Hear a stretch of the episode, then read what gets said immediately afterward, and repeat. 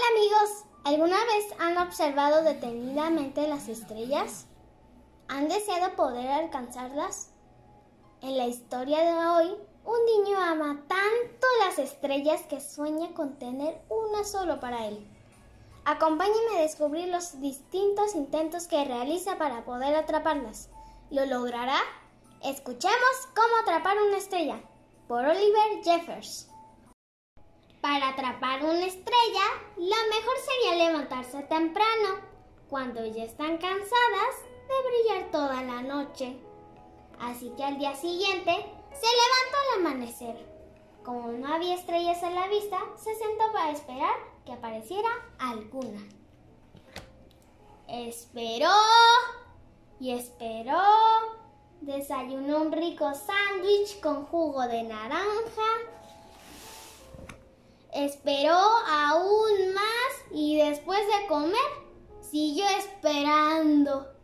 Por último, justo antes de que se ocultara el sol, el niño vio una estrella y brincó para alcanzarla, pero no podía saltar tan alto. Entonces, con muchísimo cuidado, trepó el árbol más alto que encontró.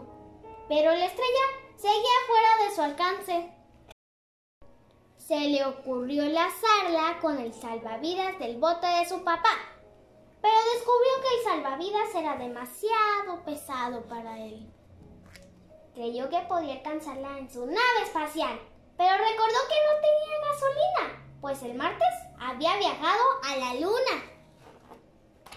Y si le pedía a una gaviota que lo llevara hasta la estrella, la única gaviota que andaba cerca no quiso ayudarlo.